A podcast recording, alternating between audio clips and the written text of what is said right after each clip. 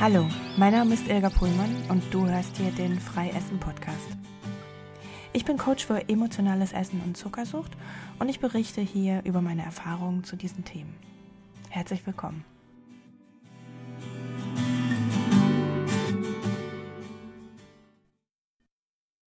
Kennst du das auch, dass du dir irgendwas vornimmst und das geht zwei, drei Tage gut und plötzlich kommen so Gedanken wie, ach, ich lasse mir jetzt nichts vorschreiben und dann reißt du das wieder ein? Bei einer Diät zum Beispiel. Oder wenn du dir vornimmst, gesünder zu essen. Vielleicht aber auch in größeren Momenten in deinem Leben. dass alles läuft gut und plötzlich kommt da so eine Stimme, die dir weismachen will, dass es doch nicht so gut ist. Und dann machst du dir das wieder kaputt. Kennst du das? Dann herzlich willkommen. Dann hast du wahrscheinlich mit Selbstsabotage zu tun. Ich weiß, da können ganz viele andere Sachen auch mit äh, zusammenhängen. Zum Beispiel so ein Glaubenssatz, dass man nicht glücklich sein darf, weil sonst was Schlimmes passiert. Das ist auch eine ganz schöne Bremse. Aber viele Leute haben einfach mit dem Phänomen Selbstsabotage zu tun. Also, dass sie sich irgendwie selber immer wieder in die Quere kommen. Im Bereich Essen sind das sogar Leute, die in allen anderen Bereichen im Leben relativ erfolgreich sein können. Also die haben ihr Leben echt gut im Griff. Die arbeiten organisiert, die sind zuverlässig, die bekommen alles auf Reihe, die haben eine Beziehung, die funktioniert und bei der Ernährung, da geht es immer wieder den Bach runter. Da kriegen sie es einfach nicht gebacken. Schon gar nicht, wenn es sich um die strengen Regeln einer Diät handelt. Mal abgesehen davon finde ich das ja ziemlich gut, dass die Diät nicht funktioniert, aber, aber das sind auch ganz andere Gründe. Da geht es gar nicht um Selbstsabotage. Darüber kann ich vielleicht ein andermal sprechen. Also, diese Menschen, die schaffen das ein paar Tage, sich gut zu ernähren und haben äh, innere Regeln, haben sich eine Liste gemacht vielleicht sogar oder haben zumindest, ja, wie Silvester zum Beispiel. Man macht sich gute Vorsätze äh, wie das jetzt in nächster Zeit ablaufen soll. Es gibt ein paar Regeln, an die man sich halten könnte. Und dann funktioniert das zwei, drei Tage und irgendwann gibt es Ausreden, warum das nicht funktioniert. Und die hören sich manchmal so an wie, ach, ich lasse mir doch jetzt nichts vorschreiben und das ist doch alles blödes Zeug oder ähm, gerade passt es überhaupt nicht, ähm, ich kann ja mal eine Ausnahme machen. all diese, diese Sätze, die die innere Stimme ähm, produzieren kann und uns davon abhalten kann, diese Regeln zu befolgen. Im Allgemeinen sprechen wir in dieser Situation über fehlende Willenskraft, kein Durchsetzungsvermögen, zu schwach sein. Und ähm, dieser Meinung bin ich überhaupt nicht mehr. Wenn es um Willenskraft geht, dann geht es zumindest nicht um diese Willenskraft, die wir gleichsetzen mit zu wenig Kraft oder zu wenig Stärke. Also ein Zeichen von Schwäche, wenn man die nicht aufbringen kann. Anno der Judith ähm, erwähnt in dem Buch Eastern Body, Western Mind, dass Willenskraft nichts mit der Fähigkeit zu tun hat, sich kontrollieren zu können. Sie sagt, dass Willenskraft einfach das innere Autoritätssystem ist. Und zwar das Autoritätssystem, was sich in der Kindheit entwickelt hat. Das innere Autoritätssystem eines Erwachsenen spiegelt einfach das äußere Autoritätssystem der Kindheit wider. Ja, das ist ein wilder Satz. Also nochmal. Willenskraft ist das innere Autoritätssystem, das das äußere Autoritätssystem deiner Kindheit widerspiegelt. Was meine ich damit? Denk mal über deine Kindheit nach. Wie war das damals? Haben deine Eltern oder deine Erziehungsberechtigten, deine Autoritätsperson, bei der du aufgewachsen bist, haben die dir oft Regeln aufgedrückt ohne weitere Erklärung, so dass du dich total ohnmächtig gefühlt hast und ausgeliefert? Das passiert ganz häufig, wenn Eltern einfach sagen, mach das jetzt, weil ich das so sage oder das ist mir egal, was du jetzt davon hältst, du machst das jetzt. Es wird einfach über den Kopf hinweg entschieden und es wird gar nicht erklärt. Es passieren irgendwelche Dinge und die Kinder werden zu einem Verhalten gezwungen, geh auf dein Zimmer und halt den Mund und verstehen nicht, was wirklich passiert. Wenn von Kindern so ein Verhalten gefordert wird und sie das einfach nicht verstehen, dann fühlen die sich ohnmächtig, dann fühlen sie sich ihrer Kraft entzogen, die fühlen sich entmachtet und das wiederum erzeugt Wut und Zorn. Und dann ist es ganz häufig so, dass diese Kinder ihre Wut oder ihren Zorn einfach nicht ausleben können und auf ihr Zimmer gehen müssen oder den Mund halten müssen. Und dann bleibt ihnen nicht viel übrig, außer es runterzuschlucken. Und dann bleibt die Wut auf die Eltern bestehen, als ja, in der Form des inneren Kindes. Das wird abgespeichert. Gefühle, die nicht ordentlich verarbeitet werden und dadurch freigelassen werden, werden einfach im System abgespeichert. Das zeigt sich bei mir jedes Mal bei jeder Arbeit, die ich tue. Wenn man zurückgeht zu diesem Gefühl, das ist einfach noch da. Und es hat auch immer noch eine Auswirkung auf unser derzeitiges Leben, wenn es nicht verarbeitet wurde, wenn es nicht losgelassen wurde. Ja, und dieses Gefühl hat die Tendenz, immer wieder hochzukommen, weil es endlich freigelassen werden möchte. Es möchte noch einmal gelebt werden, es möchte einmal gefühlt werden, damit es transformieren kann, also damit es losgelassen werden kann, damit wir die Situation noch einmal durchlebt haben und daraus unsere Schlüsse gezogen haben, daraus gelernt haben. Und dann hat es seine Pflicht und Schuldigkeit getan und dann kann es gehen. Das wollen wir aber nicht, weil es sich nicht gut anfühlt. Das ist unangenehm und das ist sehr anstrengend, das dauerhaft dauerhaft zu unterdrücken, weil man hat ja auch einen Teil in sich, der liebevoll mit den Eltern umgehen will und die Unterstützung der Eltern braucht und diese Liebesverbindung aufrechterhalten muss. Das heißt, um das wieder leben zu können, muss diese Wut unterdrückt werden. Und wie machen wir das? Die Leute, die emotional essen oder die, die süchtig sind, mit dem Suchtmittel, mit dem Essen, mit dem Zucker. Und das funktioniert ja wunderbar. Wut zu unterdrücken mit Essen geht gut für den Moment. Und es funktioniert so gut, dass man das über Jahrzehnte macht und überhaupt keine Ahnung mehr hat, dass diese Wut eigentlich noch im Bauch kocht. Wenn das Teil deiner Geschichte ist, dann bedeutet das eigentlich, dass wenn du mit dem Essen oder mit deinem Gewicht kämpfst, eigentlich das gar nicht das Thema ist, sondern dass du immer noch mit deinen Eltern kämpfst. Und es ist total wichtig, diesen inneren Kampf zu beenden, damit sich auch das Problem des Essens endlich beruhigen kann. Wenn man diese Arbeit macht, dann ist es wahnsinnig interessant zu beobachten, dass Sabotage eigentlich gar nichts mit dem Essen zu tun hat und gar nichts mit der Unfähigkeit zu tun hat, dich nicht kontrollieren zu können, sondern dass es einfach damit zu tun hat, dass man die Eltern noch innerlich bekämpft. Es kann durchaus sein, dass du jetzt denkst, ach ja, klar, sind damals Fehler passiert, die meine Eltern gemacht haben, aber ich habe den längst verziehen. Ich verstehe ja auch total, warum die damals so ähm, reagiert haben. Ich war wirklich nervig oder die waren total gestresst, die hatten so viele andere Sorgen. Ja, als Erwachsener kannst du das verzeihen. Als Erwachsener kannst du genau sehen, wo die Probleme lagen. Aber das Kind kann das nicht. Du in der Situation als Kind, als Sechsjährige vielleicht, hast überhaupt nicht diesen Überblick und kannst überhaupt nicht dieses Verständnis deinen Eltern gegenüber ja entgegenbringen. Und als Kind spürst du einfach nur, ich werde hier ungerecht behandelt und das, was hier passiert, das stimmt gerade nicht und das macht mich wahnsinnig wütend und ich habe überhaupt keine Möglichkeit, diese Wut loszuwerden, außer sie runterzuschlucken. Und da genau liegt der Schlüssel. Das Kind hat noch nicht verziehen. Die Erwachsene hat verziehen, aber das Kind war dazu nicht in der Lage. Das kann nur die Situation sehen. Es kann die Umstände noch nicht begreifen und es fühlt sich einfach nur falsch behandelt. Und wenn man jetzt diese Gefühle anspricht und denen wirklich mal Raum gibt und sie wirklich akzeptiert, dass sie da waren und dass das schwierig war, dann kann dieses Gefühl heilen.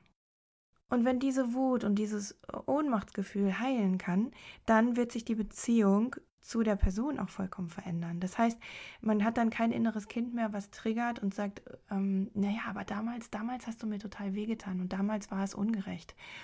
Und dann werden die derzeitigen Gespräche mit der Person, solange die noch lebt, friedlicher werden. Und es passiert noch etwas anderes Tolles. Wenn dieser Schmerz geheilt ist, dann ist er auch kein Auslöser mehr für emotionales Essen. Das klingt ja an sich schon mal ziemlich gut. Aber kommen wir mal zurück zum Thema. Was hat das denn jetzt alles mit dem Sabotageverhalten zu tun? Wenn dieses Ohnmachtsgefühl bei Kindern häufiger vorkommt, dann addiert sich das mit der Zeit auf und es entsteht so etwas wie ein innerer Schwur. Der ist natürlich nicht in irgendeinem Ritual getätigt worden, sondern der entwickelt sich langsam durch diese ganzen Erlebnisse. Und der lautet ungefähr so viel wie, weil du mir das angetan hast, werde ich dir nie verzeihen. Weil wenn ich dir verzeihen würde, dann würde das rechtfertigen, was du mir angetan hast. Und da ich dir nicht verzeihe und dir mein Leben lang zeigen will, wie schlecht du deinen Job gemacht hast, darf ich auch nicht glücklich werden. Denn das würde ja bedeuten, dass du alles richtig gemacht hättest. Und da liegt der Punkt der Selbstsabotage. Denn jedes Mal, wenn du dich auf einem guten Weg befindest, jedes Mal, wenn du dich Richtung glückliches Leben entwickelst, wenn die Dinge gut werden, wenn du schaffst, eine Diät einzuhalten, dann spricht dieser innere Teil in dir, der geschworen hat, dass du kein gutes Leben haben wirst, weil sonst würde das die schlimmen Taten deiner Eltern rechtfertigen. Das klingt total krass, dass man wirklich im Erwachsenenalter sich davon leiten lassen kann, aber das ist ja alles unterbewusst.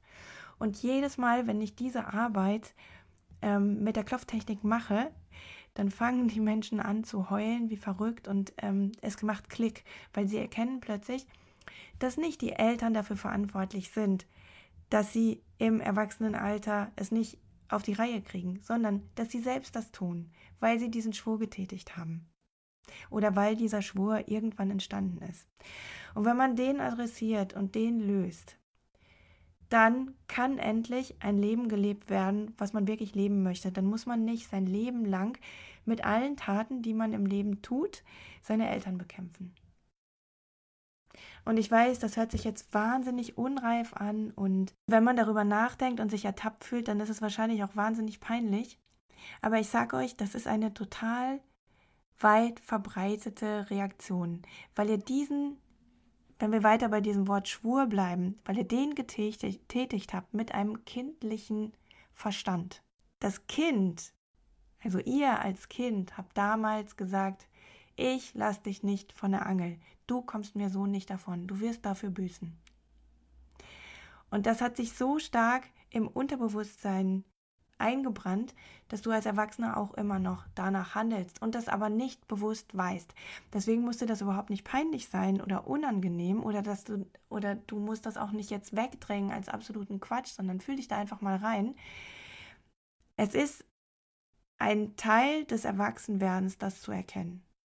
Es ist ein Teil der Abnabelung, weil solange du einen Groll hegst, bist du immer noch das Kind und reagierst du auch immer noch als das Kind und bist kein erwachsener, abgenabelter Mensch von deinen Eltern. Das Gute ist, dass man das lösen kann, wenn man es erkennt. Und ich mache diese Arbeit ziemlich häufig mit meinen Teilnehmern ähm, in meinem Endlich frei Essen Programm oder in Einzelcoachings. Und es ist erstaunlich, was sich danach verändert.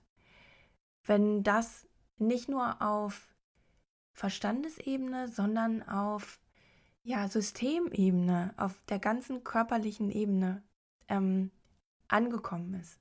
Das heißt, wenn der ganze Körper fühlt, dass das wahr ist und dass das einem im Wege steht, um ein Leben zu führen, wo man sich selber Regeln setzen kann und die befolgen kann.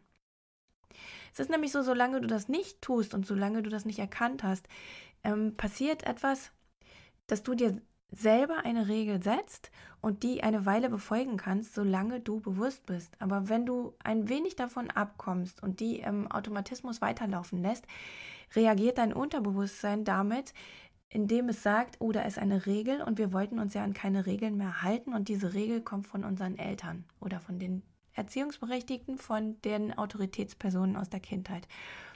Und die Reaktion darauf ist nicht, die Regel zu befolgen, sondern weil es eine Regel ist, auf jeden Fall mit Widerstand darauf zu reagieren. Und das ist dann das Verhalten der Selbstsabotage. Und wenn man trotz dieser Programmierung fast überall im Leben, in allen Bereichen es hinkriegt, es trotzdem durchzuhalten, also so viel Kraft aufzubringen, dass man doch die Regeln befolgt, dann kocht man irgendwann über dann muss man sich extrem anstrengen in allen Bereichen des Lebens. Und was ist, wenn man sich total anstrengen muss? Dann will man sich irgendwann belohnen. Und an dieser Stelle kommt dann das Essen ins Spiel. Als Belohnung oder als Blitzableiter, als Entspannung und als Raum, in dem man endlich mal locker lassen kann. Und das findet ganz häufig im Bereich des Essens statt, weil das ein Bereich ist, der nur uns selber betrifft. Also, wir müssen da ja keine Diskussion mit jemandem anderen eingehen. Wir müssen das nur vor uns selber rechtfertigen. Wenn du eine Regel in anderen Bereichen des Lebens brechen willst, hat das meistens irgendwelche Folgen. Das heißt, wenn du dich gegen die Regel im Verkehr widersetzen möchtest, dann kriegst du ein Ticket. Wenn du dich gegen Regeln in deinem Beruf widersetzen möchtest, dann bekommst du Ärger mit deinem Chef. Aber wenn du dich gegen Regeln widersetzt, die du selber getroffen hast und die mit Essen zu tun haben, die quasi nur in deinem eigenen Bereich stattfinden, dann musst du dich ja damit auseinandersetzen und du kannst dich ja dann selber beschimpfen, oder? Und das hat ja keine weiteren Folgen. Wenn das bei dir jetzt Klick macht und wenn du denkst, dass das auch anderen Leuten helfen könnte, dann äh, bitte ich dich, diesen Podcast, diese Podcast-Folge vielleicht weiter zu empfehlen. Und wo wir schon einmal dabei sind, vielleicht kannst du mir auch eine kurze Bewertung schreiben. Das würde mir sehr weiterhelfen, dass diese Botschaft weiter nach draußen kommt. Weil ich bin wirklich sehr traurig darüber, dass die meisten Leute einfach denken, dass dieses Verhalten der Selbstsabotage eine Schwäche von ihnen ist. Und ich möchte, dass sich das ändert. Ich möchte, dass, dass so vielen Leuten wie möglich klar wird, dass das einen anderen Grund hat und dass das nichts damit zu tun hat, dass man zu schwach ist und dass man das einfach nicht hinbekommt und dass man zu dumm ist dafür. Das hat damit nichts zu tun. Ich weiß nicht, fühl mal in dich rein. Klingelt das bei dir? Macht das bei dir Sinn? Weil bei den meisten Leuten, wo es so ist, die, die, die ähm, reagieren sehr mit Erleichterung darauf. Und ja, vielleicht auch mit einem schlechten Gewissen, dass es so ist, aber es kann euch ganz viel schlechtes Gewissen abnehmen, dass ihr einfach zu schwach seid, etwas zu leisten. Diese Arbeit ist übrigens auch ein Teil des Endlich Frei Essensprogramms, ein äh, Modul, das zweite Modul. Und in diesem Modul erkläre ich euch und leite euch an, wie ihr diesen Schwur auflösen könnt.